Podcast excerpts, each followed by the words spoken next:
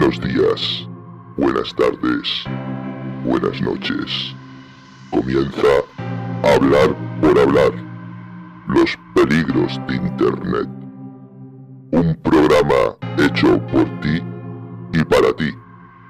Aquí, en este espacio, desgranaremos los peligros de la red y te enseñaremos a cómo detectarlos y cómo combatirlos. En los últimos meses, los ciberdelitos han crecido de forma exponencial. Y es por esto que estamos decididos a plantarles cara. El conocimiento os hará libres. Juntos somos más. Juntos somos Legión. Comenzamos.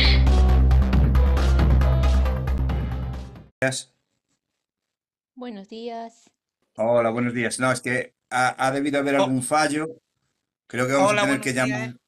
Buenos días, eh, Juanma. Eh, buenos días. Perdona que te diga máquina de escribir. Me gustaría saber tu nombre para poderme dirigir a ti. Claro, mi nombre es Ana. Ana. Buenos días, Ana.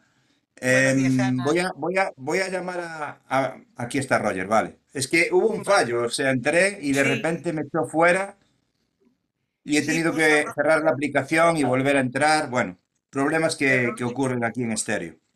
Puso error de red, me parece. A mí por lo menos me puso error de red. Sí. Em, Ana, si no te importa, eh, puedes hacer administrador a, mm, a Juanma por si acaso alguno de nosotros se cae, eh, Ah, ¿y pues poder qué recuperar la, la charla. Eh, pulsa sobre, sobre, sobre, sobre el avatar Juanma. de, de Juanma Sí. y verás eh, nombrar como Ah, ahí administrador, le das y así, claro, evidentemente, porque si, si alguno, si tú te caes, por ejemplo, pues no podríamos recuperar la charla. Ah, vale, vale. Em, parece ser que, bueno, Roger me dijo que estaría, eh, hace un momento me habló, no me dijo nada de lo contrario, a ver está intentando reconectar, me imagino. Posiblemente esté teniendo problemas, porque, bueno, el otro día sí que estuve, estuve por aquí por estéreo, que estuve charlando con Medianoche y con, y con Dios Lobo, estuvimos haciendo así una, una, una charla un poco distendida, y después también estuve con, con Sergio de Granada y, bueno, con, y también tuvimos así una, una serie de problemas a la hora de reproducir los audios que nos enviaban y demás. Parece ser que, bueno, pues que estéreo como siempre. Sí, ves, Mm, tengo que mandarle la invitación, voy a enviarle. Bueno, creo que tiene. em, Juanma, envíale tú la invitación, porque al no ser administrador, Sí. no sé si se la puedo enviar. Entonces lo- vamos a enviarle la, la invitación a Roger para poder comenzar con, con el programa. Pues eso, bienvenida Ana, un, un placer Muchas tenerte aquí gracias. entre nosotros. Em, Muchísimas gracias. Sí, gracias a ti.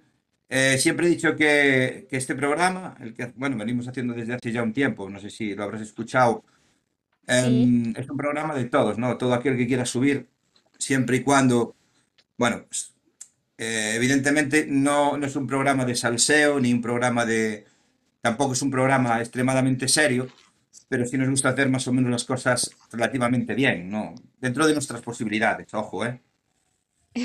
No, claro, y sí poco, se no, claro, es que luego hay programas y programas, ¿no? Entonces, a mí sí me ha pasado aquí en estéreo, sobre todo al principio. Yo me imagino que eres, que no llevas mucho tiempo por aquí, yo llevo casi prácticamente, llevamos prácticamente casi dos años. Y claro, nos hemos encontrado de todo en ese, en el transcurso del tiempo aquí en estéreo. Y, y, y Juanma sabe que al principio tenía la mecha muy corta y a veces cuando entraban con, con alguna tontería, ¿no? Estábamos hablando de, de cualquier otro tema que no tenía nada que ver con, con el audio que te enviaban, pues me enfadaba bastante, la verdad, me, me, me, me, molestaba, ¿no? Y Claro, bueno, es que con el tiempo has, la has- claro.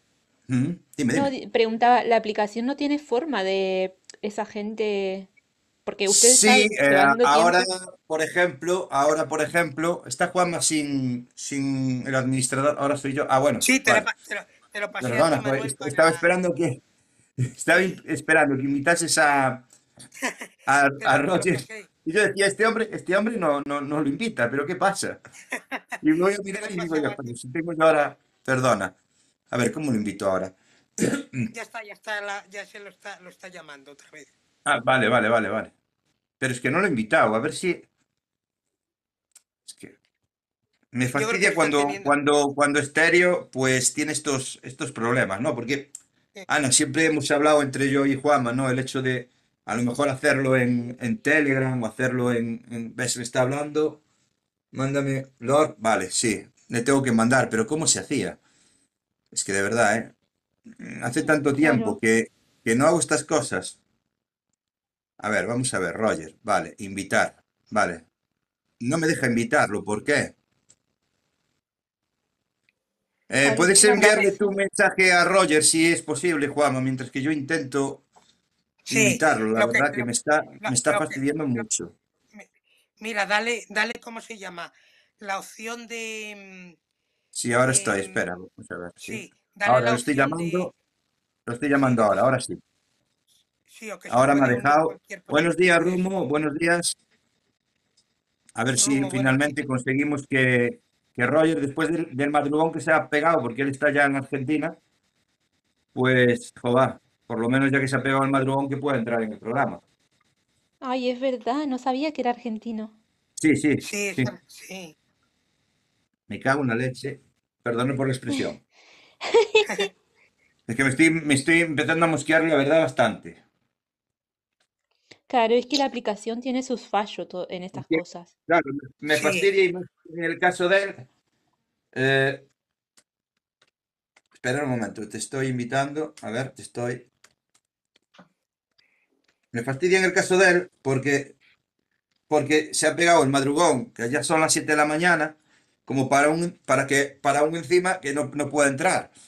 Me fastidia muchísimo. Cuando, cuando se corte ahora la llamada con Roger, como Sí. tienes la opción de, de dejar que, que se Mm, pueda unir cualquier persona que entre como oyente, Vale. solicite la, solicite la subida a, Me dice que, a- que aceptó, que aceptó, pero que no escucha nada. O sea, a ver, eh, cierra la app y regresa. A ver si de esta manera, no sé, está teniendo fallos por lo que se ve. Perdonar, perdonar a todos los que nos estáis escuchando, porque estamos teniendo algún que otro problema con la plataforma. Espero que la gente de Stereo lo solucione lo antes posible, porque la verdad, cuando estamos Es haciendo un directo, sí, es molesto. Y aparte que nosotros este programa luego lo subimos, lo compartimos en Spotify, en Anchor, en Google, en un montón de plataformas. Y la verdad, molesta. Ya no solo molesta el hecho de que pues, pues quede así como está quedando, sino porque em, Roger no puede entrar después del madrugón que se ha pegado y me molesta muchísimo. Porque si es alguien A de me... España a las 12 del mediodía, pues oye, no puedes entrar aunque son las 12 del mediodía, no son, no sé, está subiendo, la verdad, no, no me días, ¿cómo, está, em, hola, ¿cómo de estamos? verdad, ¿eh? No, mira, perdona un momento, por favor. Perdona un momento. No, esto no está funcionando bien. Detener esto, no, no. Está subiendo gente automáticamente. La verdad que me ahora, parece. Ahora estoy esperando. Ahora parece que se va a conectar, no lo sé. Es que me parece fatal. Ahora quedo mal con la persona que acabo de bajar, pero es que no la he subido yo. Claro. Eh, la verdad, no me parece bien. Pero bueno, estas cosas pasan, lo siento mucho, perdonar. Estéreo está fallando, perdona, es, es, Estivali, perdona, la verdad. Em, Estéreo te ha subido automáticamente. Yo no he hecho nada, puedes creerme que no he hecho nada. Em, no sé qué está pasando, tenéis que perdonar. Pero ahora me dice que yo me una como locutor.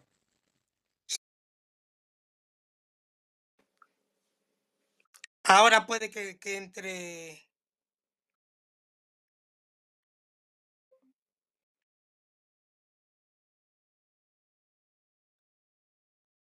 Otra conversación. O sea, es increíble, estoy, estoy flipando hoy, ¿eh? Ya estás aquí otra vez. ¿Estabas en otro sitio? No entiendo nada. sí, ha sido prueba. Ahora seguramente que puede que, A ver, Roger a ver si hay suerte. Estoy en ello.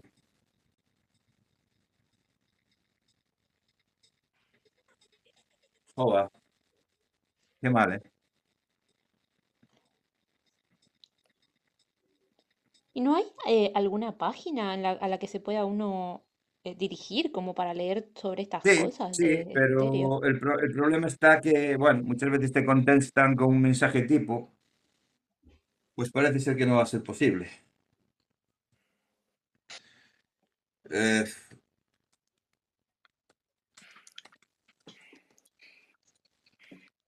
es que me, me, me fastidia, fastidia. Eh,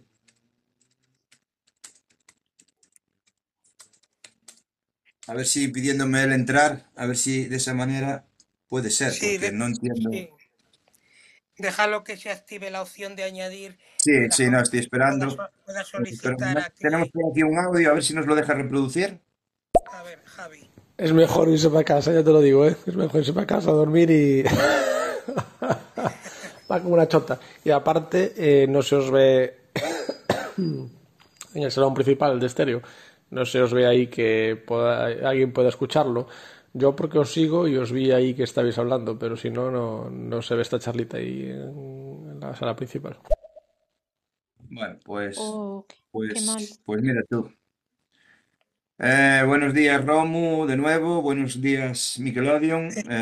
Eh, estamos teniendo aquí problemas. Yo no sé cómo nos estaréis viendo, si nos estáis viendo, si nos estáis escuchando. Eh, ya no sé.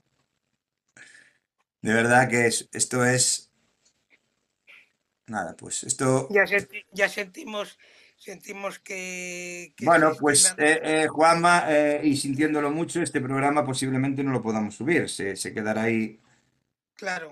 se quedará ahí para hacerlo de nuevo en otro momento, aunque hagamos hoy un- o hablemos sobre el tema. La verdad que me fastidia, me, me, me, me sabe muy, muy mal, me sabe muy mal por, por Roger, por el Y madrugón, por, a- porque y nosotros... por, y por, y por Ana que, que estábamos Sí, sí, no, y por Ana que también está aquí y, y Bueno, quería, pero bueno, claro, no sé, o sea, de parte ¿no? mía, Pero... sí, de parte mía no pasa nada. especialmente, perdona, Ana, especialmente por Roger, lo digo, no, que no te parezca mal por, por el madrugón, no por otra cosa. O sea, No, madrugón que sí es lo importante. entiendo.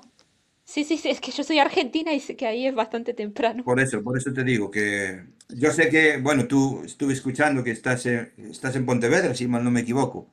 Sí, sí, estoy en Pontevedra. Estás muy cerquita de donde yo vivo también. Ah, sí, Voy a poner a Nickelodeon un momento y luego si queréis empezamos vale. nosotros porque Vale, va a ser complicado, va a ser muy complicado. Yo os veo y os oigo normal a los tres. Vale, O por lo menos a robot y a máquina. Juanma no habla. vale. Sí, Juanma sí habla. Al que no oigo, el que veo en espera es a Roger. Roger. Sí. Bridleberg. Sí, porque Roger, pues, por algún motivo, bueno, está ahora la invita, a ver, esperando. Le doy yo paso, hombre, que te doy yo paso, pero no me deja darle paso. ¿Qué carajo pasa? Me deja entrar, veo su perfil y veo que está hablando. Pero ¿en qué conversación está hablando este hombre? Yo no Dice que veo. está hablando con nosotros, en, en nuestra conversación, o sea, está en nuestro, en nuestro directo. Es que se duplicó, se ha duplicado Pero el... no entiendo nada. Sí, pero es que no podemos eliminarlo. No, no. Espe- déjalo, déjalo que, Sí, estoy que esperando. caiga. Sí, que caiga. Abajo empezamos y una vez que se vaya desarrollando la, la charla, como está la opción de, de solicitar eh, subir hacia arriba, lo que es a los para hablar en los locutores, que solicite cuando esté desde abajo en los oyentes y ya lo subimos. Qué rabia. Es que no se le ve de- ni desde, ni desde los oyentes, es que no se le ve. Sí, Que debía de estar y no está. Porque realmente está en la charla, pero no sé en qué charla. Una charla habitual que no existe, ¿no? Una charla fantasma que está por ahí dando son, vueltas. ¿no? es, es uno, e- es uno de los eh, empleos del futuro. Sí, eh, eh, sí, sí, locutor fantasma, sí. Yo, yo, yo creo que me voy a formar en ese sentido y voy a ser locutor fantasma, que ya lo soy, soy un poco fantasma. Pero bueno, vamos a ver si nos profesionalizamos y somos fantasmas de, de hecho ya. No sé, estéreo, si estás escuchando, la verdad, muy mal, ¿vale? Muy mal. Pero bueno, ya esto ya es algo habitual, ¿no? Y nada, comenzando un poquito con, con el tema, como he dicho, muy buenas Ana, muy buenas Juanma. Muy buenas Em, a todos. nada, queríamos hablar un poco de lo que son las profesiones de futuro o que más se demandarán en un futuro y también eh, entrar en el debate de si eh, la inteligencia artificial y las máquinas, los robots, acabarán sustituyendo al ser humano en el ámbito laboral, ¿no? Si eso se contempla como tal, porque también se hablaba en, bueno, en algún que otro foro se habla de la paga única universal para, bueno, pues cubrir las necesidades de una persona al ser sustituidos por, por máquinas en, en- bueno. Y era un poco eso a mí, de, he estado mirando diferentes profesiones que se demandarán mucho más en el futuro o que se están demandando ya incluso, como, como comentaba yo con Juama, el tema del Big Data, ¿no? Los procesadores de datos y demás. Sí me llamó a la atención, no, por, no de forma especial tampoco, pero sí eh, está en concreto la de diseñador de casas inteligentes.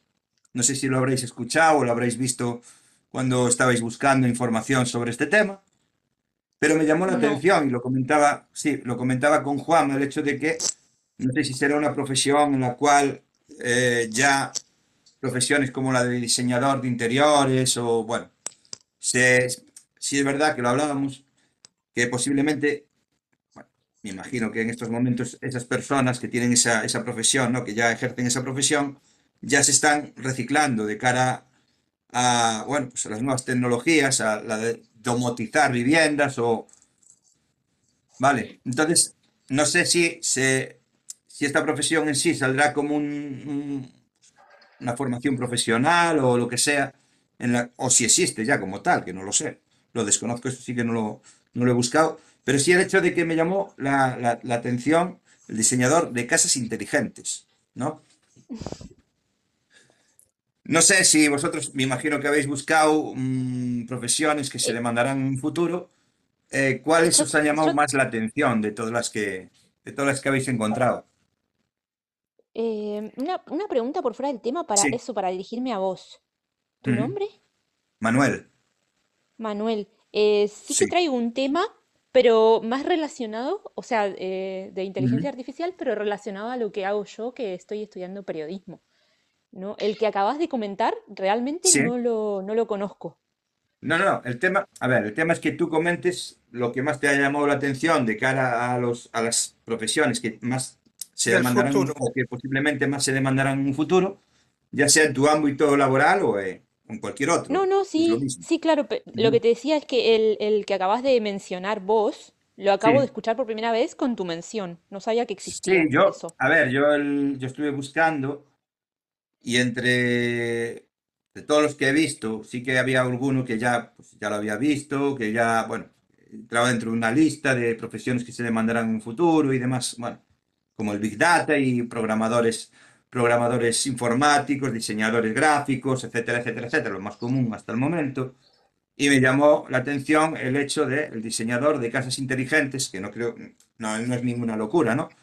Pero bueno, que no sé si será como una profesión nueva en sí o ya gente que está trabajando en el sector esté, en estos momentos me imagino, se están reciclando para, bueno, abordar o llevar a cabo esta profesión, ¿no? Que será demandada según esa lista en un futuro. Entonces, por eso os preguntaba cuáles o cuáles son las profesiones que a vosotros o más os hayan llamado la atención o que estén dentro de vuestro ámbito laboral, que vayan a ser demandadas o eh, digamos que evolucionarán, ¿no?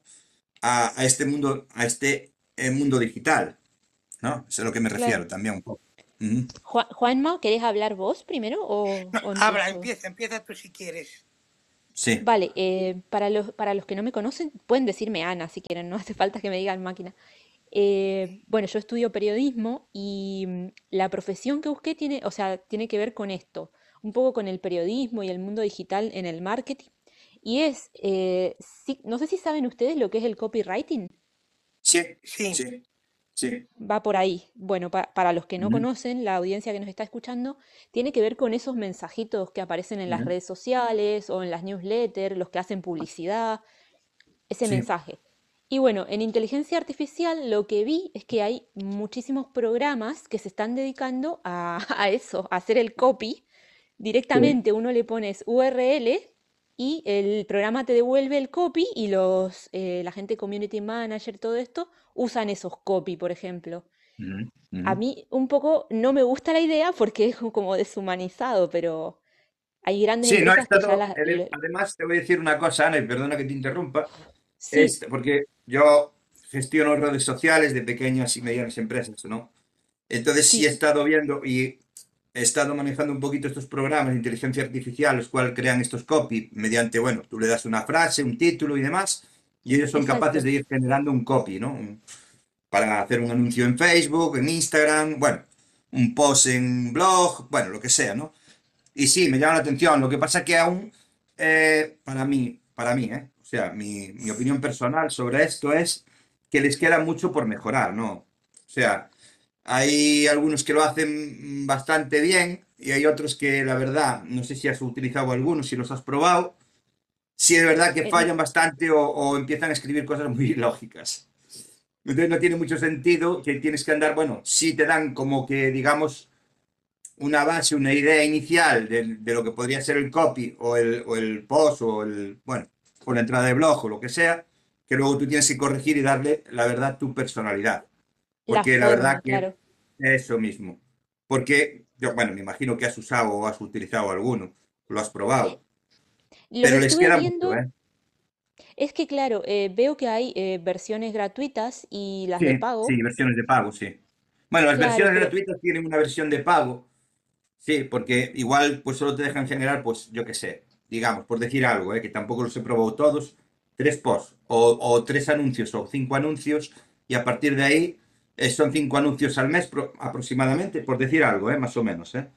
Tampoco sí. quiero que se lleve a pies puntillas esto porque no lo sé exactamente, pero sí he visto algo respecto a esto y que tiene una limitación y luego tiene una versión de pago, pero dentro de lo que ya es, porque tú tienes una muestra para ver cómo funciona. La verdad, no es que funcione terriblemente mal, no quiero decir eso, ojo, pero sí he notado que falta ese factor humano, ¿no? Falta algo ahí, un- ese calor, ¿no? Me falta algo cuando yo le doy esa frase o ese título o parte de, de- de ese- de esa entrada, si noto que lo que sigue después no me acaba de gustar, personalmente, ¿eh? Ojo, que es una opinión personal. No sé si a lo No, mejor no, tú que los, los has utilizado, pues lo has notado bastante fluido. Yo para mí le falta aún, le falta, esta No, tecnología le eh, falta. yo, yo de- los vi y los preparé para, para hablar hoy en la charla, pero no los usaría en realidad, porque yo creo No, que yo justamente lo que, lo que está diciendo, que lo humano es lo que nos hace ricos y, y creo que Yo el, prefiero de el... momento, yo prefiero de momento, Ana, escribirlos yo. Yo, de momento. Exacto, Luego ya veremos en tra- futuro cómo funcionan. Igual, pues me facilita muchísimo el trabajo, porque para mí sería genial el poner un título y que él escriba el resto, si es que lo hace bien, ¿no? Pero en este caso no me ha gustado. De momento no. Es que hay, hay empresas como, empresas grandes, me refiero como Amazon, que creo que usan esto, y a mí me parece Ah, como que hay gente que puede hacerlo y que daría mucho más que un- una inteligencia artificial. claro, En pero ese, en este claro, caso, hablamos de Amazon, claro, hablamos de Amazon y no creo que Amazon, a ver, que igual estoy equivocado, ojo, que Amazon esté utilizando es- estas, estas plataformas. Igual tiene su propia plataforma, la cual crea sus propios enunciados, copies, etcétera, etcétera, etcétera. Supongo que puede será así, porque si no, mm, o habrá alguien que acabe corrigiendo esa parte que, que- que he comentado, ¿no? Esa parte que le falta, que, que se nota que no. Supongo, ¿eh? Vamos. Sí, igual eh, creo que el trasfondo realmente de esto, de- hablando de estos que generan el copy, de esta inteligencia artificial, el trasfondo yo creo que funciona. eh, van buscando de todo lo que hay, el algoritmo, de todo lo que ya hay creado y construyen a partir de eso, porque es que en Internet hay muchísimo sobre, sobre todo esto dando vueltas. Estamos generando continuamente contenido, contenido, contenido. Sí, sí, sí. Además, no solo en el ámbito del copy, sino que también ya empiezan a, bueno, pues mira, eh, me viene muy bien que esté aquí Sergio de, de Granada, que la mujer es artista. La inteligencia artificial está pintando, de- de- bueno, pintando, creando verdaderas obras de arte, ¿no? He visto alguna cosa que es bastante potable, hay otras que no, que también he utilizado alguna en este, en este aspecto. Em, y me ha parecido un churro, pero vamos, un churro como una casa. Yo si me, me presento un cuadro como este, digo yo, vamos, te lo va a comprar sabes quién yo me sé, pero yo desde luego no. Entiendo que mm, nunca sustituirá al ser humano en este sentido, creo que no, hablando de arte, ¿no? Pero sí que hay inteligencia artificial ya dedicada a la creación de obras de arte. Bueno, imagino que Sergio, que la mujer, o sí, la mujer, se dedica a este, en este, en este mundillo del arte y demás, que es, un- es complicado, ¿no? Pero que, bueno, que también están ahí, ¿no? Y me imagino que habrá inteligencias artificiales para todo, tanto para em, crearte una obra de arte como una pieza de música, como un copy, como... Vamos a ver hasta dónde llega la, la inteligencia artificial, ¿no? Hasta dónde va a ser capaz de llegar. Yo creo que, bueno, aún le queda bastante camino por recorrer, evidentemente, se tiene que desarrollar en condiciones, pero que bueno, que está muy cerca, ¿no? Ya estamos muy cerca de, bueno, tenerla de manera funcional, funcionando con, en diferentes ámbitos. Bueno, es mi opinión personal, ojo, ¿eh? Yo no sé qué piensa Juanma, pero yo La, imagino que en el futuro... no os que- no os quería cortar tampoco, estabais hablando del tema Ah, no, no, que... Sí, yo, yo el tema, sobre todo de lo que estáis comentando del tema de la inteligencia artificial y demás, hay determinados campos, el que habéis hablado ahora del copyright y demás, que, que sí, que puede hacer cosas, eh, que es lo que va a ser la profesión del futuro, que va a dar eh, o que va a, mm, a nutrir a esa inteligencia artificial son los científicos de datos o los, eh, los, eh, los que se van a encargar de la Big Data. Yo creo que la inteligencia artificial se va a aplicar en muchos campos, pero hay determinados campos, como habéis comentado, el copywriting, que va a hacer una cosa, aunque eh, puede hacer un procesamiento de datos la inteligencia artificial muy rápido, en función de las tendencias, en función de las temáticas, en función de lo que es eh, eh, la- las palabras clave que utiliza a la hora de escribir, el SEM, el SEO, todas estas, todas estas herramientas que hay que utilizar a la hora de, de escribir un post, escribir un artículo concreto, ya sea Ana en el tema de periodismo, Manuel en el tema de redes sociales.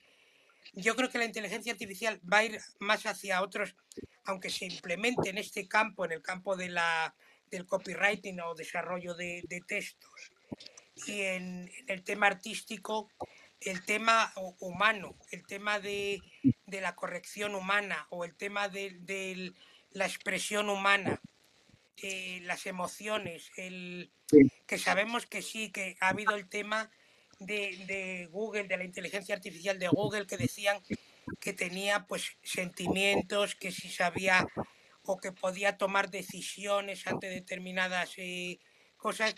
Yo creo que mm, aunque su procesamiento de datos sea muy amplio, siempre ese toque humano, ese equilibrio que hemos hablado en otros capítulos de cuando hemos hablado de este tema, ese equilibrio que tiene que haber entre lo que es el, el- la máquina y el humano, tiene que haberlo, porque ese toque de la pluma de grandes escritores o ese toque de, de grandes compositores de música, grandes pintores, tiene que haberlo. Por muy rápido que, que evolucione, por muy rápido que sea capaz de, de funcionar esa inteligencia artificial, va a ser yo creo que un apoyo a la hora de, de hacer determinados trabajos. Habrá determinados trabajos que será muy importante su utilización a la hora de una robotización de una fábrica y demás. y Esa inteligencia artificial va a facilitar mucho el trabajo, pero lo que es ese capital humano, ese, ese factor humano, tiene que estar ahí porque mm, no deja de ser una, una máquina. Sabemos que, que sí, que evoluciona muy deprisa, que su eh, conocimiento o su eh, nivel a la hora de tratar los, eh, los datos es mucho más rápido que puede hacer un humano. El, el sistema de, o el, en el tema de errores o de cometer errores, mm, puede a lo mejor reaccionar de una manera más rápida, no a lo mejor de una manera más correcta o más eficiente, sí de una manera más rápida. Pero soy de los que defiendo que tiene que haber ese equilibrio. Perdonar un poco el monólogo, pero yo creo que es un... no, no. Mira, si te parece, Juan, si te Sí, parece, puedo reproducir estos tres audios y automáticamente, si te parece bien, nos, bueno, nos, nos compartes eh, esa profesión de, que será demandada en un futuro, que tú bueno, a ti te ha llamado la atención, si te, si, si te parece bien. Vale, reproduzco estos tres audios y, y- y vamos con eso.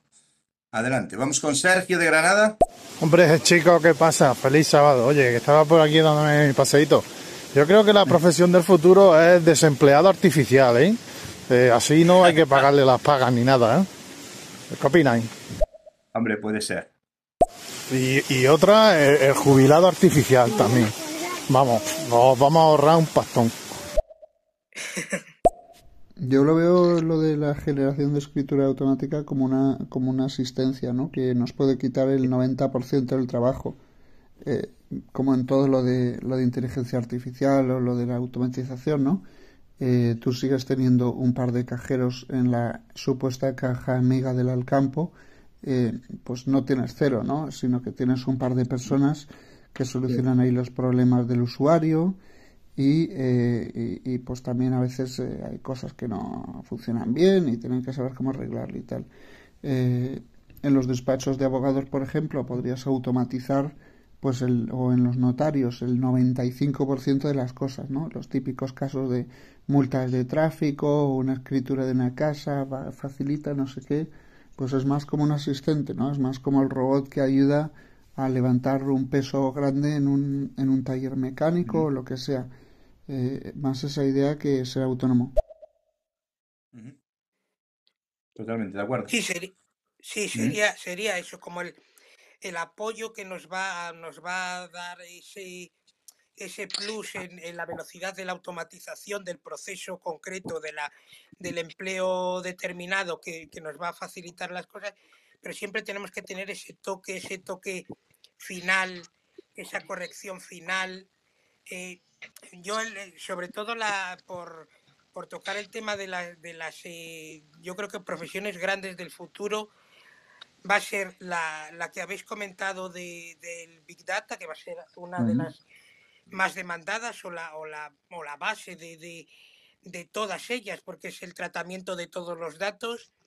Luego mucho va a haber el tema, ya que estamos hablando de- del mundo de la web 3.0, que hemos hablado tantas veces, del metaverso y demás, Sí, el tema del- de, de la ciberseguridad, cómo, cómo poder eh, hacer em, transacciones, hacer eh, trámites, hacer determinadas cosas de una manera segura, de una manera eh, verificando que realmente somos nosotros. El tema que ha comentado Mikel Odeon del tema de la, de la abogacía, los, eh, también el tema de los, eh, vamos a ver, los abogados van a tener que lidiar, por así decirlo, con, con temas legales a la hora de, de estar dentro del metaverso, si, si se implementa de esta manera que está implementándose el tema de las transacciones económicas cuando se, en el metaverso tengamos todos los negocios, eh, temas burocráticos, el tema también de las, em, de las impresiones eh, o el tema de impresión 3D, que va a ser muy necesario a la hora de, de lo que has comentado, Manuel, de, las, de los diseñadores de casas inteligentes, a la hora de imprimir, pues eh, que a lo mejor se recurra a materiales alternativos, que a lo mejor el ladrillo y demás se pueda sustituir Sí, eh, Yo no sé, mediante... yo no sé si Ana, si Ana en este sentido, bueno, que estábamos hablándolo nosotros en privado, es verdad, el tema de la impresión Sí, 3D, que tú me hablaste sobre esto, sobre el tema de la impresión 3D, y yo te decía, bueno, que era un tema que ya había visto desde hace ya unos años, que bueno, que estaban probando con nuevos materiales para, bueno, pues imprimir casas, de hecho creo que si no me equivoco, en China creo que están, bueno, avanzando un poquito en este sentido para imprimir casas y demás, no sé si Ana conocía este tema. Sí, es verdad que no solo en el tema de la construcción, sino también en el de la medicina, ¿no? Eh, y también creo que va a ser un sector bastante importante y que, bueno, tiene, tiene, tiene que mejorar bastante. De momento sí cre- creo que tiene que mejorar. Pero que claro, estábamos hablando de lo que es el copy, el copy, bueno, copy y demás, y bueno, la creación de textos.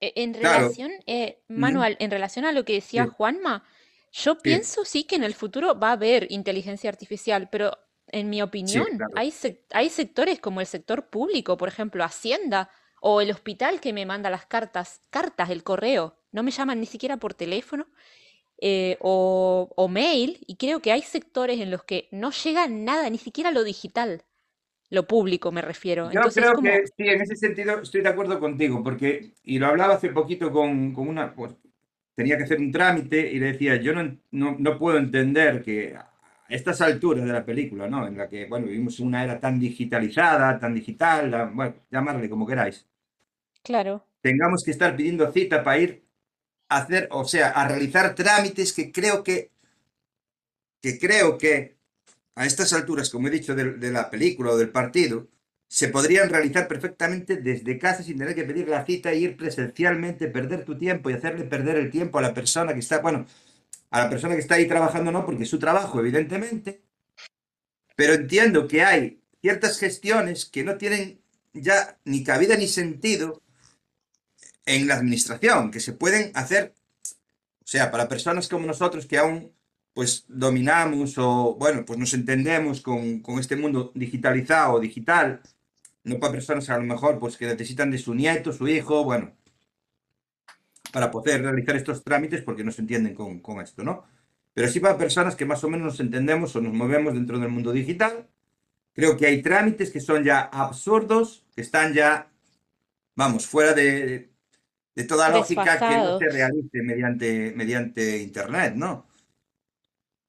Claro, es Y que que te manden eh, una carta, una carta de papel, si, si de verdad que ya metiéndonos en el tema de, de, bueno, pues, de la contaminación, de todas estas historias de, bueno, de la, sí, del medio ambiente. utilizando un papel, pues lo que tú dices, no, no te pueden enviar un correo, un SMS en vez de una carta o qué. No sé, Claro, no tenemos los medios, por eso lo digo, o sea, disponemos de los medios, ¿no? Pero parece claro. ser que, pues no sé el por qué, no se utilizan.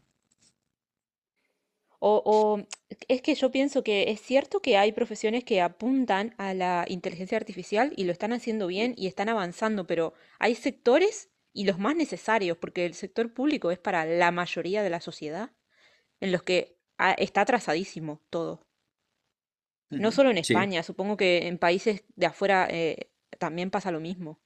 bueno.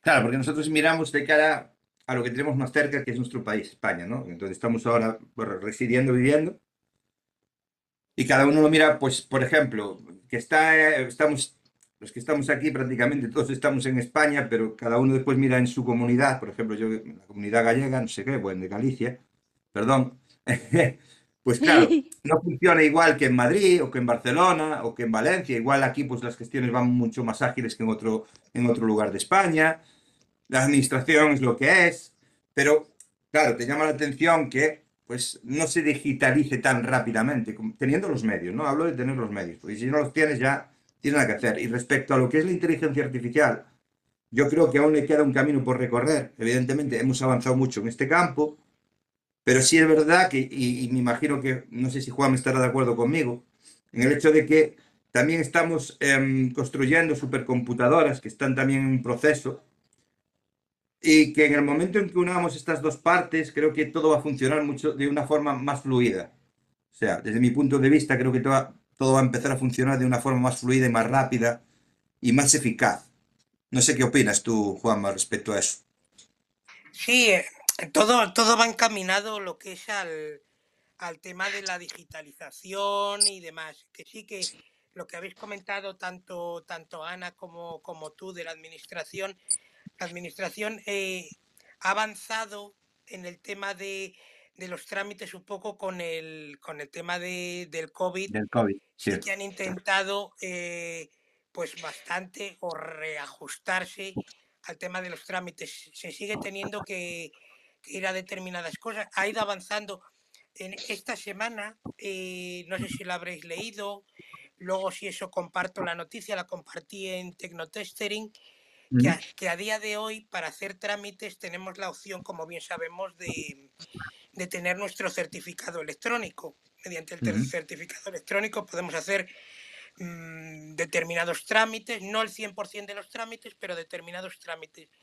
Y ha salido una, vamos a decir, una compañía, la voy a llamar una compañía, que ha generado un certificado electrónico que tiene la misma validez que el certificado de la Fábrica Nacional de Moneda y Timbre, que es el que solemos utilizar, el de, el de la FNMT, para validarnos a la hora de solicitar una ayuda, solicitar eh, una vida laboral, solicitar una alta, solicitar una baja, y se puede pedir ese certificado electrónico sin tener que ir de manera presencial. En este caso sabemos que de la Fábrica Nacional de Moneda y Timbre tenemos que acercarnos de manera física eh, con nuestro papelito, con nuestro código o nuestro correo electrónico para que, mm, para que nos lo activen y nosotros ya descargarlo en nuestro PC, en nuestro dispositivo móvil.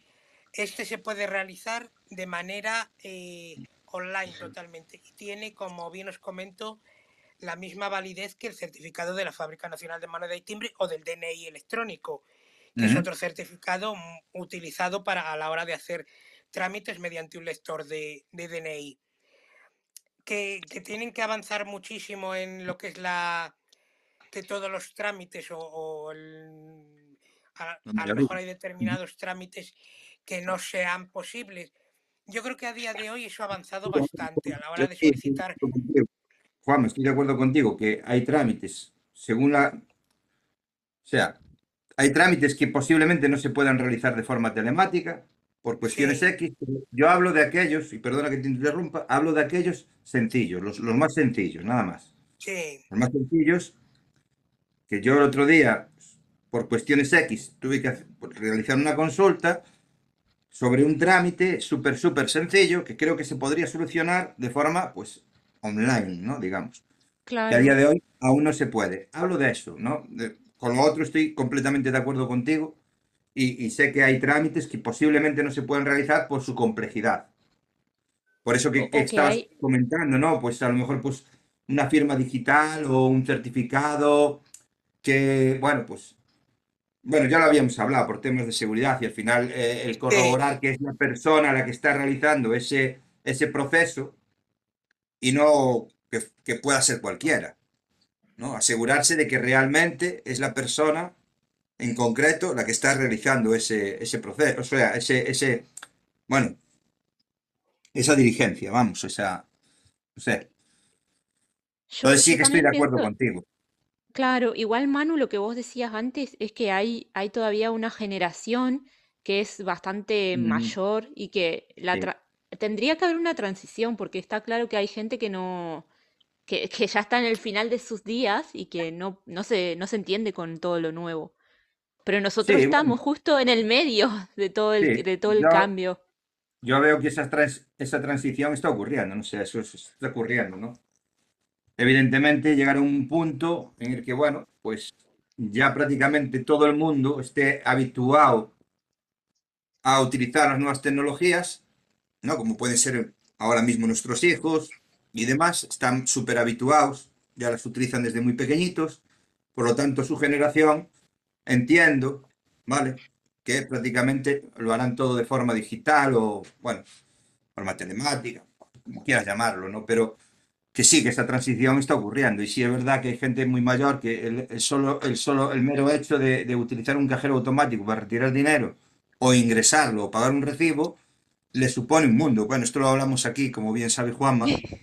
Lo, lo hablamos, sí, en un programa que hicimos expresamente dedicado a, ese tema, ¿no? Al tema de, bueno, nuestros mayores y de, la relación que tienen con las tecnologías, en concreto con un tema que, bueno, fue bastante sonado en televisión, que no sé, me imagino que, que del hombre que, bueno, que decía que tenían que ayudarle las entidades bancarias a utilizar el cajero o que les atiendan en, horas, ¿no? De oficina a la gente mayor en, dentro de la oficina, ¿no? En la oficina no, no porque ahora sabías que la tendencia era que entrabas y a partir de las, no sé si era de las 11 o 10, tenías que utilizar el cajero automático. Claro, entonces te llega una persona de 60 y tantos, 80 años, y tenías que emplazarlo al cajero automático. Claro, para esa persona, el verse delante de un cajero automático era un mundo.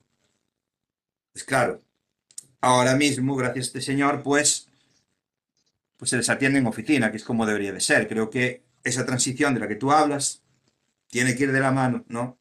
O sea, tiene que haber una transición para estas personas que no están habituadas a utilizar. Claro, un servicio para, para cada generación. Justo. A partir de, pues, como he dicho, a partir mis hijos, ¿no? En un futuro, evidentemente, ya no. Yo prácticamente, y lo comentaba en, en otro programa que hicimos, yo prácticamente, yo ya no llevo dinero en el bolsillo. Yo todo lo pago con el, con el dispositivo móvil, ¿no? Ya no utilizo ni la tarjeta, o sea, quiero decir, no utilizo ni, ni voy a un cajero, ya no voy a un cajero. No me molesto ni ir a un cajero. Claro, es que esas cosas van a empezar a, a desaparecer. Todos. O sea, Digo que el hábito, claro, los hábitos hoy en día ya están Sí, siendo todos pagar con el móvil. sí. Yo por lo menos. No sé si Juan también y tú tenéis ese, ese hábito, el, el de prácticamente pues pagar cualquier tipo de servicio o producto con, con el móvil. O sea, voy a una cafetería y, y pago con el móvil. Voy al supermercado y pago con el móvil. Compro un par de palayeros y pago con el móvil. Subo al Sí, autobús y pago con el móvil. En nuestro caso, yo a mí también me pasa lo mismo, pero por ahí lo que, lo que me pasa es ver gente en la calle que está pidiendo lo que sea y uno no tiene las Mm. moneditas que tenía antes No, para sí, dejarle. justo. Eso es cierto. Eso es cierto.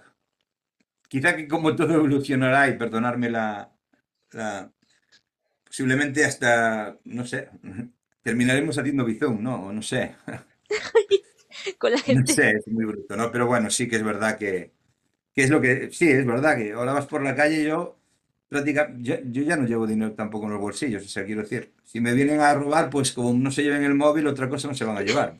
No llevo nada más, las llaves y el móvil, ¿no?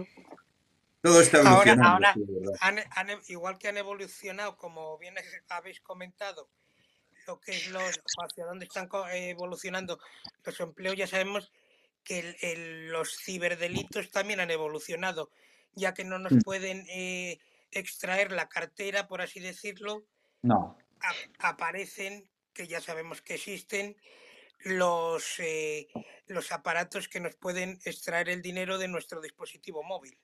Sí, es verdad, eso es verdad. Un máximo, un máximo creo que no sé si son de 20 euros, más no creo que. Porque en transacciones bastante altas ya de, de pagos, eh, ahí sí que tienes que meter el- la clave PIN, ¿no?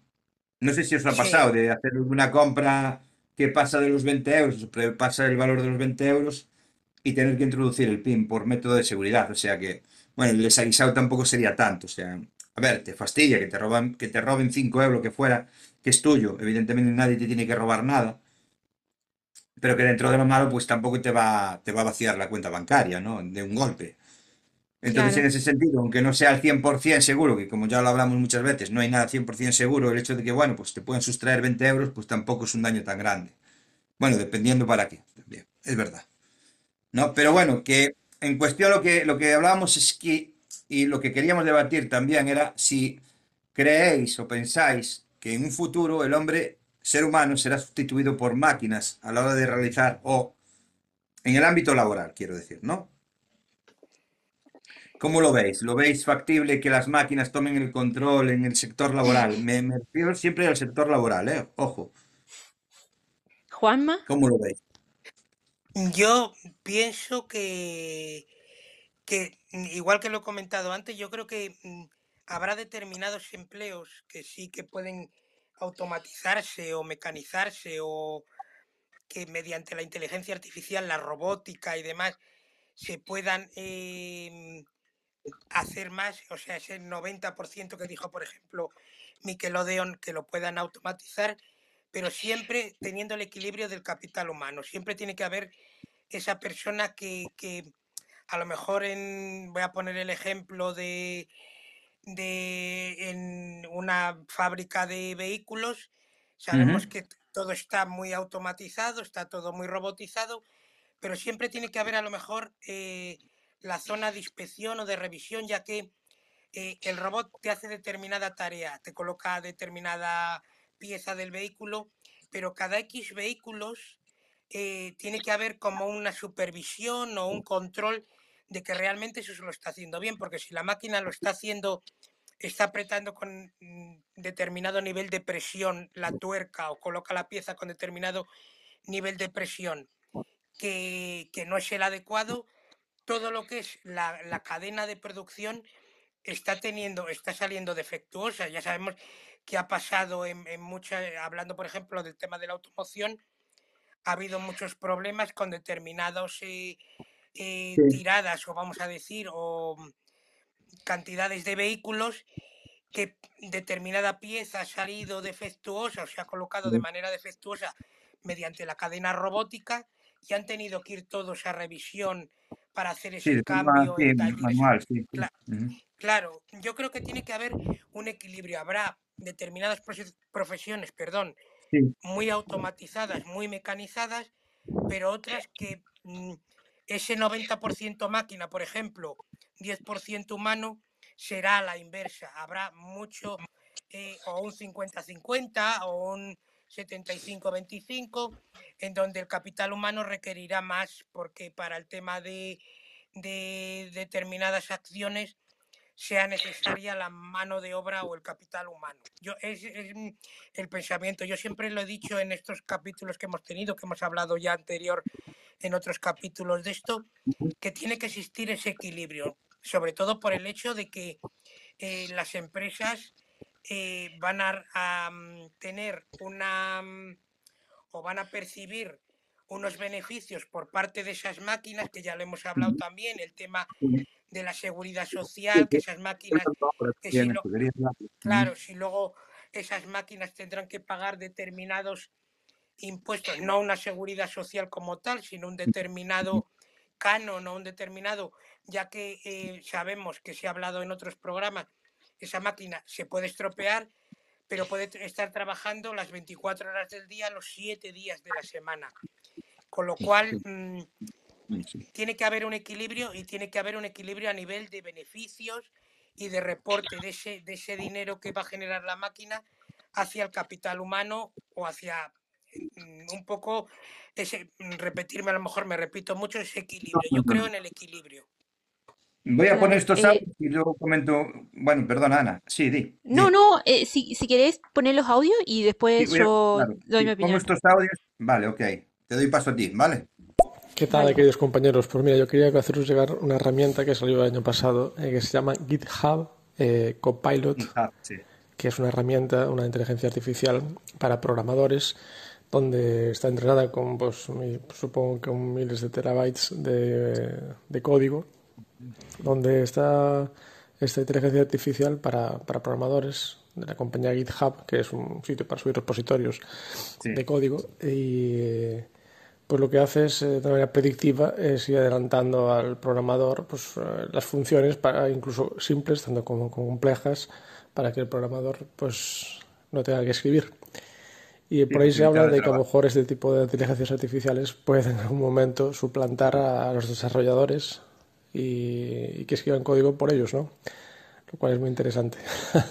Supongo que a corto plazo esto no se puede dar, pero, pero de momento ayuda. Eh, está interesante la herramienta esa para quien no, inter- para quien no sepa. Sí. Vamos a poner a Nickelodeon ahora. Sí. Sí. Bueno, hay que ver cuál es el incentivo de quitarse de un plumazo. O sea, está claro que hay sectores públicos y tal que optimizarían estos esfuerzos y que quitarían eh, el- la mayor cantidad de trabajo por unidad de esfuerzo hecha en automatizar, pero la pregunta es, ¿qué ganamos con eso? Porque, claro, la gente que no trabaja en eso y que no se va a forrar, desde luego no gana nada. Eh, tú, de repente, teniendo que despedir al 90% de la gente, o sea, como país, a nivel de administración pública, dices, ¿y, y qué hago con esta gente, no? Claro. Como, como esto, como, como empresa privada, puedes decir, me ahorro un montón de dinero, pero como país, como gobierno, quedaos como el culo, porque de repente en vez de tener un 15% de paro, tienes un 25, un 30, un 40. Entonces, ¿qué, qué imagen te da eso y qué haces con ello, no? Claro. ¿Hay, Era hay lo que otro, yo Manu? Ah, comentábamos. Sí, Ana, hay, te doy hay- paso a ti, luego quiero comentar algo ah, también. sí, yo Sí, también, en relación a lo que dijo sí, sí, Nickelodeon, y, a- y ahora Ujú. ah, eh, con- sigo con lo que iba a decir antes.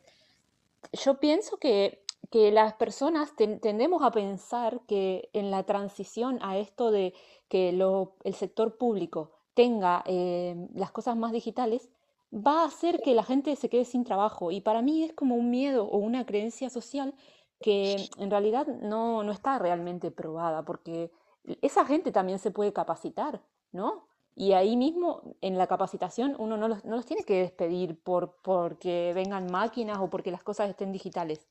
Pienso que en esas cosas estamos como eh, hipotetizando sin saber Sí, realmente claro. cómo sería la cuestión, porque la transición realmente no se hizo. Yo creo que se podría pensar en posibilidades para que esa gente no se quede sin trabajo, en relación a lo que dice Miqueladion y en relación a lo que decían de, de la inteligencia artificial a futuro, yo creo que sí que avanzamos en muchas cosas eh, a eso. Pero también con respecto, por ejemplo, en- a lo ecológico, no sé si ustedes habrán hablado en, en las charlas, ¿no? Acá, de que todo lo que viene a ser digital, eh, las grandes empresas están llevando todas estas grandes granjas, que son las que tienen toda la información en la nube y todo esto, a países del, del norte europeo donde hace más frío, y se está minando de cosas así, y esas cosas que son motores calentando continuamente, eso es, Sí, es eso se también también, para la De- ecología, claro, del, del sobreconsumo eléctrico y, el- y la contaminación, ¿no? Que, que sí, ¿no? Que mm, estamos hablando de, bueno, pues, del cambio climático, de cómo, pues, afrontarlo, cómo, cómo intentar revertirlo, si es que se puede, si estamos, bueno, estamos de acuerdo, creo que en esto que, creo que sí que, bueno, habría que poner de nuestra parte, evidentemente, no se está poniendo, No, lo que, lo que, pero sí, al claro, lo que final, te. Lo que Sí, sí, pienso, Manu, es que todo lo que está en la nube, todo lo que está en la nube está alojado en algún lado. Yo no sé si las Sí, personas claro. saben eso. Sí, sí. Y, y- y evidentemente, pues necesita de, de- de una energía para funcionar, ¿no? En este caso, la energía eléctrica, ¿no? En todo caso. Si estamos en búsqueda de nuevos combustibles, de nuevas energías, ¿no? Energías renovables que sean más limpias, más respetuosas con el medio ambiente, etcétera. Sí, de momento sí, el tema del minado de criptomonedas y demás era muy, era muy, en el tema Tesla, ¿no? Que Tesla, bueno, pues tuvo ahí un coqueteo, ¿no? Con la criptomoneda y demás, que, bueno, pues si su empresa era una empresa que buscaba, pues, pues el equilibrio, ¿no? Con el medio ambiente y demás, la, evidentemente el tratar con criptomonedas no era lo más idóneo, porque como bien dices tú, pues consumen muchas cantidades de electricidad para, para generar estos, digamos, tokens o, bueno, claro, realizar estas operaciones matemáticas, que es lo que es una operación matemática que se va, se va realizando, se va completando y necesita de mucha, mucha energía. Entonces, no es lo más ecológico, ¿no?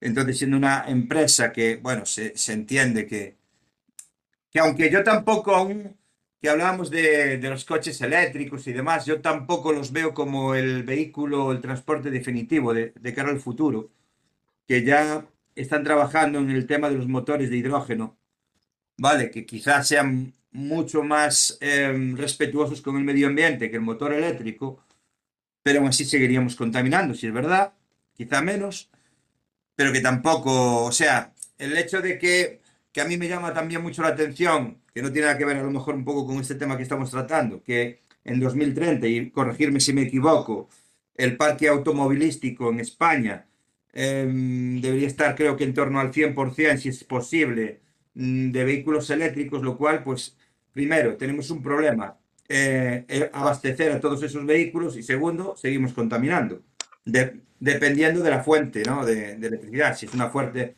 de electricidad em, de renovables y demás, si hemos trabajado en ese sentido, sí, si no, no, seguiríamos contaminando igual, ¿no? claro, claro. Y respecto a lo que decía Nickelodeon, y bueno, lo que ya comentamos yo y Juanma también un poco en privado, el hecho de que, como yo le decía a Juanma, si yo me pongo en, en los zapatos del empresario, si me veo como el empresario que realiza una inversión, em, por ejemplo, a lo que se refería antes Nickelodeon, ¿no? Los, los cajeros de, de- bueno, las cajas de pago rápido, que sabemos que IKEA, Decathlon y bueno, otras empresas están incorporando en sus, en sus centros comerciales o en sus tiendas, vamos. Eh, sabemos que por cada, por cada cajero que antes tenía, ahora tenemos cuatro cajas, ¿vale? Ahora mismo tenemos a ese cajero, que lo hacía de forma física, digamos, por así decirlo, eh, aleccionando a las personas de cómo deben realizar el pago en estas cajas. Como yo le decía a Juanma, el día en que las personas estemos ya leccionadas y sepamos bien cómo realizar esos pagos sin necesidad de que nadie nos indique cómo hacerlo, la figura de esta persona mm, me temo que va a desaparecer, me temo. No sé si luego la van a reubicar en otro puesto de trabajo, lo van a reciclar, no lo sé. Pero sí es verdad que el empresario que hace esa gran inversión, imaginaros Decathlon, ¿cuántas tiendas tiene en España o en, el mundo, o en Europa, donde sea? Tantas. A tanto dinero, pues, ¿qué puede ser? 10, 15, 20, 30, 40 millones, 50, no lo sé, lo desconozco. Pero es una gran inversión que evidentemente tendrá que recuperar de algún modo.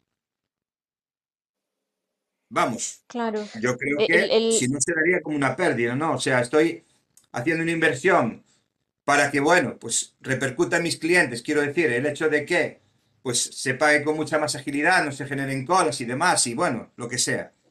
En este sentido, ¿no? Hablo solo en el tema de los cajeros. Pero tendré que recuperar esa inversión de algún modo. Porque si me, claro, si me eh, quedo con la inversión que he hecho y con todos los cajeros que ya no están trabajando en cajas, tengo que pensar que también tengo que reciclar a toda esa gente y reubicarla dentro de mi empresa para que sean productivos. Si no es una gran pérdida, ¿no? Para el empresario. Y si por otro lado, como bien decía Nickelodeon, esa gente engrosa las listas del paro, a cualquier gobierno, vamos, con los dedos de frente, no creo que le interese pasar de un 15 a un 25 o un 50% de paro.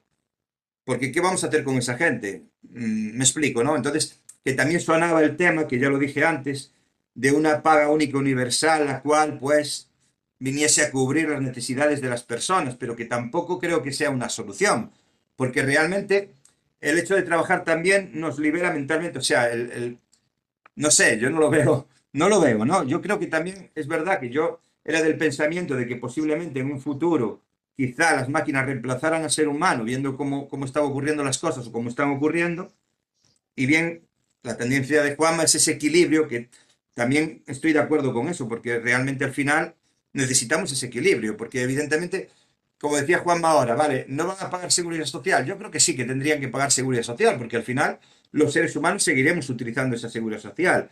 Y si nosotros no podemos generar para pagar esos impuestos, para pagar esa seguridad social, se perdería también. Con lo cual, quedaríamos desprotegidos. Vamos, es una claro. opinión, ¿eh?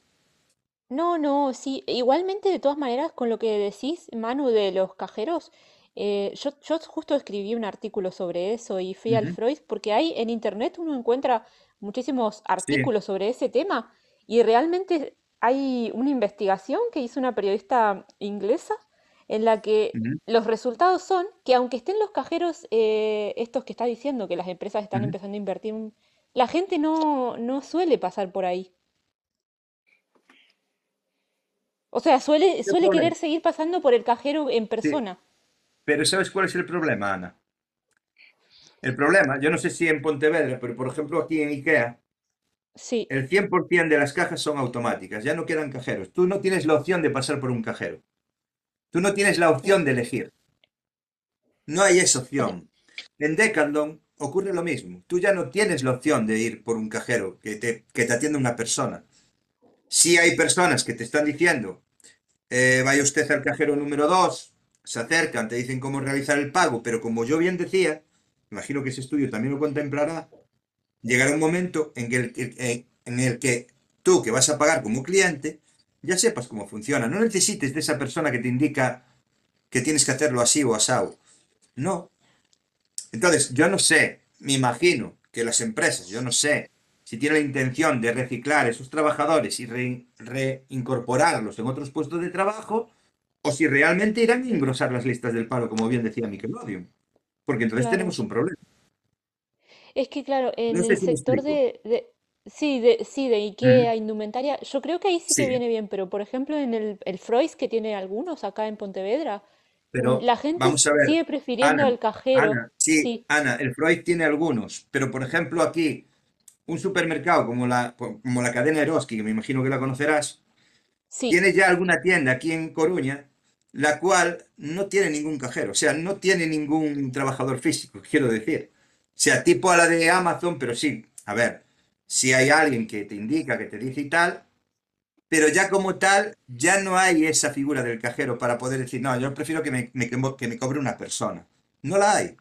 Y es un supermercado al uso, o sea, sin más, es como un Freud o como un Gadis o como, me, me explico, ¿no? Un, un supermercado de estos de, de a pie, de, de calle, ¿no? Sin ir a, un, a, un- a una Sí, gran área comercial, me refiero. claro, no, sí, Entonces, sí, yo está opino, opi- ocurriendo. opino igual que ustedes dos. Para mí tiene que haber un equilibrio porque lo Sí, claro que lo humano que si desaparece, claro. Pero que, que lo que te quería transmitir, lo que te quería decir es que cadenas como IKEA, como, como Decathlon, como muchas otras que desconoceré, como por ejemplo en este caso he, he nombrado a Eroski, ya tienen pues sus tiendas. Esto se está extendiendo, porque creo que era un chico de Perú que me comentaba que ellos también en Perú, en, IKEA, pues también habían cambiado a todos los cajeros por cajas automáticas. Sí que sigue estando ahí la, la figura del, del cajero que está indicándote. Pero como bien decía, cuando ya no necesites mis hijos, ¿no? En un futuro, no van a necesitar. Que también lo comentaba con Juanma, el tema de Zara, no sé si te sonará, que está incorporando espejos, digamos, inteligentes o pantallas inteligentes donde tú te puedes mirar y elegir la prenda de ropa y te la ves puesta, ¿vale? Dios, Te dice no cuál es la talla, utiliza inteligencia artificial. Te dice cuál es la talla que necesitas y ves si te sienta mejor o peor. Hasta ese punto estamos llegando. También que estamos viendo que en el sector de la hostelería ya hay robots que te pueden atender, ¿vale? Te pueden llevar la comanda o, bueno. También en el sector textil, como Zara, están probando ciertos robots al que tú te puedas dirigir, como que te, como el que se dirige a un dependiente y le dice, mira, esta prenda de ropa, pues él mira si la hay en tienda o en el almacén y te la pone en la mano. O sea, de ahí a que a lo mejor el, eh, los, los que gestionan la, la parte humana de Zara eh, decida que en una tienda de 10 trabajadores solo haya 5, pues a lo mejor hay un paso muy pequeño. Entonces, Sí, ¿qué hacemos con esta gente? O sea, ¿qué vamos a hacer nosotros? Sí que en un futuro se van a pedir perfiles mucho más técnicos que hasta ahora. Yo creo que sí. Eh, que necesitamos ese equilibrio, por supuesto, yo también lo pienso, aunque en algún momento tengo, bueno, pues debatido, no discutido, sino debatido con Juanma el hecho de que, pues yo vea el futuro así un poco como gris. No, yo también, tampoco yo quiero, también, tampoco sí. quiero, tampoco quiero transmitir eso, ¿no? Porque no, no quiero tampoco ser negativo.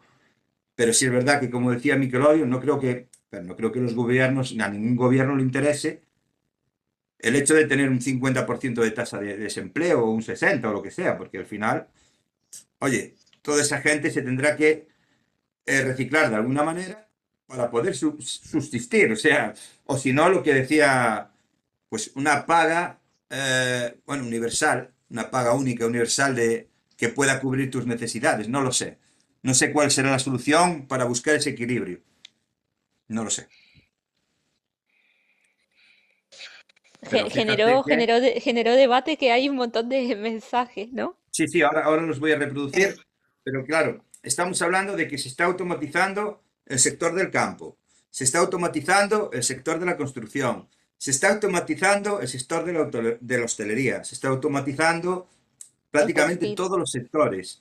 Entonces, sí es verdad que, te lo comentaba con Juanma, cuando empezaron a aparecer las primeras máquinas segadoras, recolectadoras y demás en el campo, la gente también era pues reacia, pero al final se han integrado y se han adaptado a los tiempos y al final pues se están utilizando y tampoco ha causado mayor problema. Me imagino que nosotros también tenemos que pasar a esa transición que han pasado nuestros padres o nuestros abuelos y pues adaptarnos a la, a la nueva, a la nueva situación que, que, que yo creo que va a ser una realidad. Era esto un poco el debate también, ¿no? El hecho de que se nos presenta una realidad a futuro en el que nos vamos a tener que profesionalizar o, o- o reciclar o lo que sea para seguir funcionando y trabajando de cara al futuro. Claro, formarnos. Adaptarnos, ¿no? A esas nuevas tecnologías que se van a incorporar al sector laboral. Como puede ser un Sí, camarero, pues un robot que, pues lo que decíamos, ¿no? Sí, Juan, sí. se están, se están un poco el, el tema sobre todo es de la, lo que habéis comentado, es el tema de la especialización. Se está viendo mucho en el, en el campo de la formación profesional. Supongo que la, lo que es también eh, a nivel universitario también va a ir cambiando muchísimo. Se van a ir introduciendo seguramente, tanto igual que está sucediendo en, formación profesional, de que están apareciendo ciclos de grado superior de ciberseguridad, inteligencia artificial, big data, también se están o empiezan a reajustarse lo que es las, las carreras universitarias, empezarán a tener em, un poco el, vamos a decir, el, coqueteo con, con, la interacción con esas inteligencias artificiales, implementando eh, materias o reajustando determinadas materias dentro de las carreras en las que especialicen lo que es eh, tema de periodismo que tiene Ana, tema de económicas, abogacía y demás, ingeniería, la ingeniería, todo irá eh, derivando, esas, esas materias irán especializando a, los usuarios o a, los trabajadores que vayan saliendo al mercado laboral a que habrá partes de esa, de esa parte que estarán muy mecanizadas. En el caso, yo hablo ahora, por ejemplo, del caso de que nos está comentando Ana y el tema de periodismo. Se utilizará mucho, a lo mejor, el tema de la inteligencia artificial para eh, hacer, a lo mejor, no recurrir yo a mí lo del tema del copywriting que se habló al principio. Creo que, como bien habéis comentado, tiene que ser mucho más humanizado, tiene que ser mucho más el, el capital humano el que se encargue de él pero a lo mejor facilitar, como bien ha comentado antes Javi, que esa inteligencia artificial ayuda al programador a, a hacer perdón, determinadas instrucciones o determinadas líneas de código ya preestablecidas que facilitan un poco la labor al toque que luego tiene que dar el propio desarrollador, como el tema de Javi, o el propio mm. periodista, como el tema de Ana, o el tema tuyo, Manuel, el tema de las redes sociales, que haga un poco de, ayuda y se va a especializar. Yo creo que va a ser, eh, el cambio va a ser de base en el también, tema de, los estudios. También se hablaba de jornadas más pequeñas de trabajo, o sea, jornadas de, cuatro horas.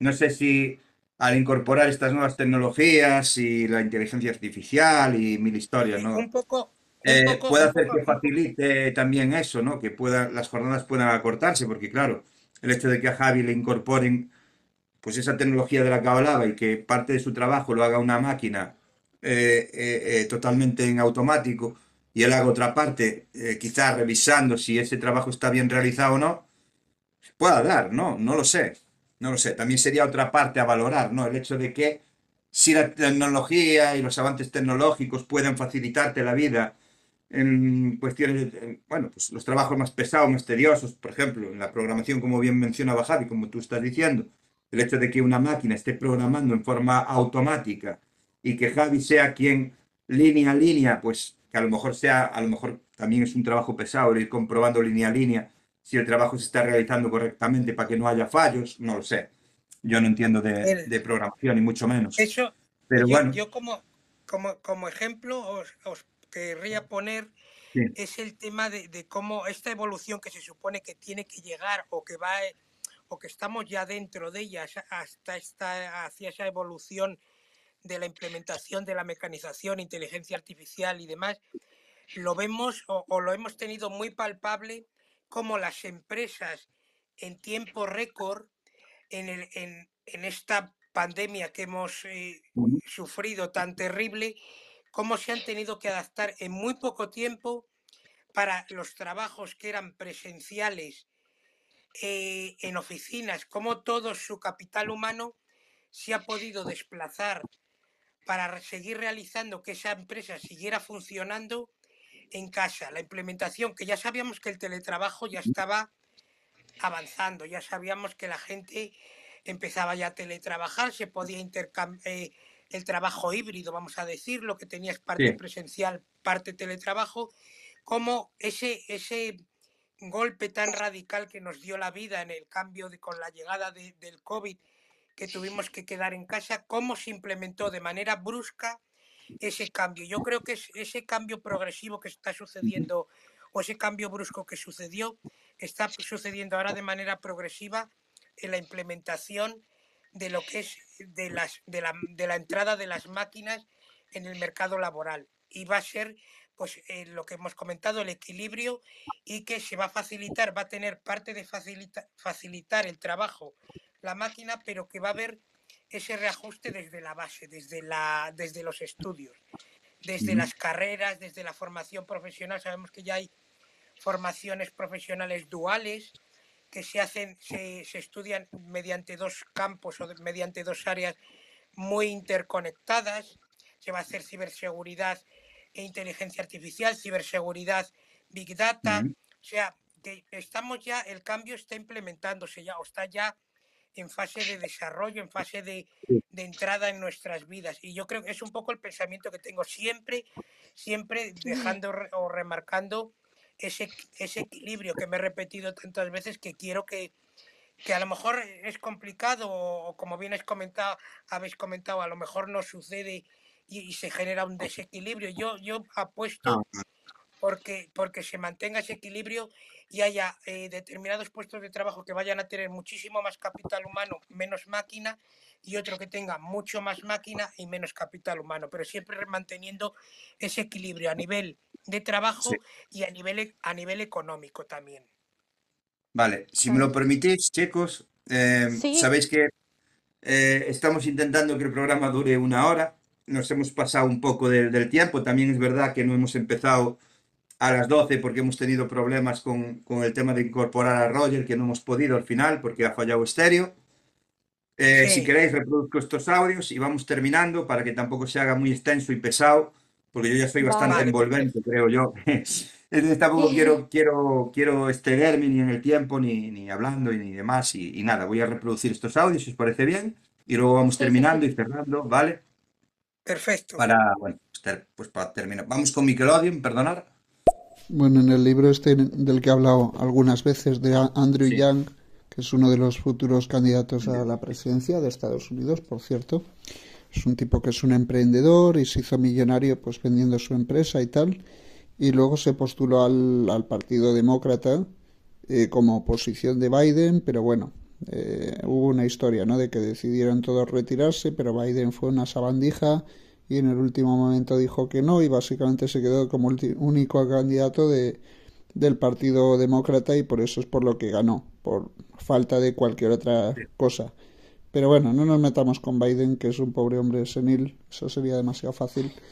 Eh, el tema es que el Andrew Yang este escribe el libro este de War on Normal People, la guerra contra la gente normal, que explica eh, el tema este de, del- de lo de quedarte sin, sin trabajo y tal, lo de, y lo que Sí, dice es que con, uy, tiempo, parece que se le cortó. Voy a seguir por aquí. con el, con el tema Vale. de, de los trabajos, eh, en realidad decimos, no, siempre va a haber trabajo para todos y tal, pero hay un par de detalles alrededor de eso.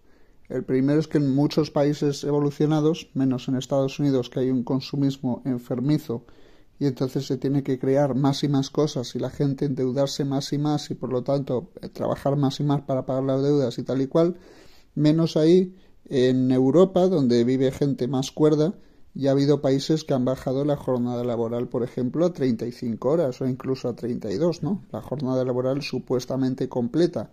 Entonces hacen esto porque falta trabajo y quieren esparcir el trabajo que hay entre más gente para que haya menos desempleo. O sea, ya se está viendo en algunos sitios con la automatización que hay menos trabajo para la gente que antes. Y luego esos trabajos que decís, bueno, porque se formen, la misma persona que rellena almohadas no puede estudiar neurociencia, no le, Ya. Sí. o sea, no le da la cabeza. Yo creo que ese es el fallo fundamental de la idea Sí, esta es de, bueno, ya trabajarán en otra cosa. Eh, no, las máquinas van a reemplazar los trabajos de la gente que tiene cociente intelectual, digamos, hasta el 90, que a lo mejor eso es un 35% de la gente que trabaja, eso te lo va a reemplazar la máquina y esa misma persona no puede ni ser programador porque no tiene la estructura mental de proceso en su cabeza y tal. Y no puede, yo qué sé, estudiar biotecnología, no puede estudiar nada de esto que precisamente lo hacemos nosotros porque una máquina no va a poder hacerlo, ¿no? Y, bueno, y dices, pues yo qué sé, que trabajen en turismo, pues tampoco hay tanto turismo y aunque lo hubiera es que la, la gente además se queda cada vez más en su casa, ¿no? Que si viendo Netflix, que si, o sea, haciendo hobbies más, más caseros, ¿no? El punto de todo esto es que la inteligencia de muchas personas puede no estar a la altura de lo que requieren esos nuevos trabajos y que eh, de hecho se puede ir necesitando menos y menos trabajos. Hay gente que habla del homo ludicus, de un hombre que eh, pues va a, recibir su, su, salario básico mínimo, que decíamos, que ese es universal, lo recibe también la gente que gana dinero y eh, pues encima de eso lo único que va a poder hacer es pues digamos disfrutar de su vida pero como decía Mr. Robot no va a encontrar eh, realización en su vida entonces se supone que yo que sé que va a empezar a ayudar a sus vecinos y va a ser un tema como mucho más mucho más eh, comunitario y mucho más entre comillas de ONG eh, de cosas que hagamos porque queramos que cosas que hagamos porque tenemos que ganar el pan. A, ver, muy bien todas vuestras charlas, ¿eh? enhorabuena. Pero no sé si habéis llegado a pensar que la inteligencia artificial ha dicho que si caen 2.000 ojivas nucleares, mm, puede que Robocop venga a socorrernos. Sí, puede ser. Poniendo el punto humorístico, ¿no? Al fin, mira, al fin puedo ver aquí a Roger. Eh, Roger, de verdad, te pido disculpas. Eh, ha fallado estéreo. Lo he intentado una y otra vez, no ha sido posible. Te he invitado, te, te ha estado llamando y rellamando, no ha habido forma. De verdad que si queréis podemos hacer un segundo programa para el próximo fin de semana, si es que, que me duele y me, fastidia porque el madrugón que te has pegado es importante y lo decía al principio, me fastidia mucho, no solo por Ana, que también por ti, por el hecho de que te pegas el madrugón. Y me hubiese gustado conocer tu punto de vista y tu opinión personal sobre este tema y me, me mejoraba un montón, tú lo sabes, ¿no? Y, nada, te pido disculpas, de verdad que no era la intención, pero bueno, ha fallado y yo no puedo hacer otra cosa, lo siento. No hay, no hay más. Por el resto, pues... manos. No, eh, me gustaría despedirme. Eh, gracias a toda la gente que ha pasado por aquí. Muchas gracias por acompañarnos, por compartir con nosotros, por interactuar dentro del programa. Nos hacéis las cosas más fáciles cuando es así. Muchas gracias. Muchas gracias también a Sergio por su punto, por su punto picaresco de humor que siempre tiene, la verdad. Y muchas gracias, Nickelodeon, por todos los mensajes que nos has enviado, tanto a ti como a Javi. La verdad que nos ayuda bastante eso. Y poco más, eh, lo que queráis añadir vosotros ahora, yo me despido. Que tengáis todos un buen fin de semana, tanto el público que nos ha estado escuchando, como tú, Ana, como, como Juanma, y quedas invitada para siguientes programas si es que te quieres incorporar también. Aquí tienes tu espacio. Y poco más que Oh, deciros, bueno, chicos. sí, eh, bueno, darles las gracias a todos, tanto a los oyentes como a ustedes también que me dieron la posibilidad. Y también, si, si a ustedes no les parece mal, a mí me gustaría estar y, y pedirle disculpas también a Roger, que uno se siente culpable, aunque sea culpa de la aplicación. Sí, la verdad que sí. Sí. No, luego ya le mandaré algún mensaje aquí a Roger porque, porque la verdad que, bueno, pues oye, ha pasado así, pero me fastidia por el tema de que, oye, el madrugón es importante y la verdad que seguramente Roger tiene muchísimas cosas mejores que hacer que estar aquí. Y, y yo se lo pedí, de verdad que, que es un tío que, que, bueno, que yo lo entré y él lo sabe, ¿no? Porque él tiene un canal de YouTube bastante bueno respecto a seguridad informática y demás, que os recomiendo que, que le echéis un, un vistazo. Imagino que tendrá el link aquí dentro de su perfil en, en estéreo. Os recomiendo que, que lo vayáis a ver y la gente que nos escuche en... Bueno, me gustaría que estuviera aquí porque la verdad... Pero bueno, en fin. Lo podemos Y, y repetir. nada, eh, ujú. Lo, que para él es más complicado y ya lo hablamos, porque claro, claro, aquí son las 12, allá son las 7 de la mañana y, oye, todo el mundo nos gusta descansar y más un sábado, ¿no? Un fin de semana. Entonces, yo Claro. entiendo que, bueno, él dejó de, de estar con nosotros, no porque a lo mejor no quisiese, sino que evidentemente, joder, todos tenemos cosas que hacer y, como he dicho, el madrugón es importante. Y Sí, nada, es yo no me quiero enrollar más. Juanma, cuando quieras, pues Ha sido, ha sido de verdad, como siempre, un, un placer a todos los que han estado, estado aquí abajo escuchándonos y, y mandándonos audios, Odeon, Sergio, Javi, todas las personas que han estado participando, a Roger, que la verdad que tenía muchas ganas que, que volviera a estar aquí arriba con nosotros y volver a, a charlar como en las charlas que tuvimos hace, hace tiempo. Y darle las gracias también muy especialmente a, a Ana por, por, estar con nosotros y que, que, esperamos que haya estado a gusto y que de verdad que para nosotros ha sido un placer que, que haya participado y que como bien ha comentado Manuel que sería desde luego un, un placer y un honor si quiere seguir participando con nosotros en, en las charlas de Hablar por Hablar, que, que de verdad que nos ha, nos ha encantado que haya estado con, con nosotros y a ti, Manuel, como siempre, pues muchísimas gracias por, por dejarme acompañarte otro sábado No, más. no, en- vosotros. Pero también deciros, de- decir algo, ¿no? Porque hay gente que a lo mejor pidió subir. De verdad, yo no tengo ningún problema. O sea, me gusta que cuando programen algo, por ejemplo, programamos un, programamos un programa para el próximo fin de semana. Si alguien ve el título y le interesa estar y participar, oye, que me mande un mensaje o que le mande un mensaje a. Juanma o a Ana, que ahora también va a participar dentro del programa, que le diga, oye, me interesa subir y tal. No hay ningún problema. Ana también nos lo comentó, nos, nos mandó un mensaje y vio que no, no hay problema. El hecho que cuando ya está programado, no me, no, a ver, no es que me guste más ni me guste menos, pero el hecho que ya estamos en una charla en movimiento, pues me gustaría que participases desde el principio. Lo digo por Nickelodeon, que sí que me gustaría que participase, ¿por qué no? Pero siempre desde el principio, porque siempre pues ayuda más. Entonces, si, si programamos un programa, que lo solemos hacer todos los fines de semana, como bien sabéis, a partir de las once y media, doce, dependiendo. Yo este fin de semana lo puse a las 12 porque, evidentemente, para, para darle un poco más de chance a Roger y que el madrugano fuese más importante aún. Entonces, si veis el tema en cuestión y os gusta y queréis participar, oye, sin problema. Me mandáis un mensaje a mí o a Ana o a, o a Juan, me decís, oye, que quiero participar, pues os ponemos en la charla y se acabó. ¿Sabes? Sin ningún problema, ¿sabes? Que no, no lo hay. Sabéis que no hay problema en ese sentido. Que aquí todo el mundo puede participar. Entonces Claro, es pero eso. es para que haya un poquito de orden, ¿no, Manu? Sí, sí, no, ma- a ver, más que nada porque, a ver, que a lo mejor lo veis como una tontería, que, que partamos todos desde la misma posición, o sea, desde el principio hasta el final, sin interrupción de subir a alguien y bajar y no sé qué, y no, eso no. Un orden en el que, bueno, pues empezamos cuatro, terminamos cuatro, empezamos cinco, terminamos cinco, ¿sabes? A menos que, bueno, pues alguien se tenga que bajar por algún problema personal, oye, que tampoco es esto una dictadura, una dictadura, perdón. Entonces, si me gusta en la medida de lo, claro, si me gusta en la medida de lo posible, si empezamos dos, terminar estos dos y no empezar dos y terminar seis, ¿sabes? Que sería un poco locura. Entonces prefiero así, yo, desde mi punto de vista, y perdonad, ¿eh? Y poco No, yo más. comparto. Y poco más. Muchas gracias a todos por pasaros por aquí. Lo dicho, el próximo fin de semana estaremos aquí a partir de las once y media, doce, dependiendo de si, no sé si Roger o no querrá participar en el próximo programa. Eh, y en función a esto veremos la hora, pero en principio, como siempre, a partir de las once y media hora española, aquí en estéreo, en directo, pues aquí nos tendréis hasta que, bueno, pues, nos cansemos o os canséis vosotros de nosotros. Hasta entonces, pues muchas gracias y tener un buen fin de semana. Igualmente, un placer, gente. Venga, Un nos vemos. placer.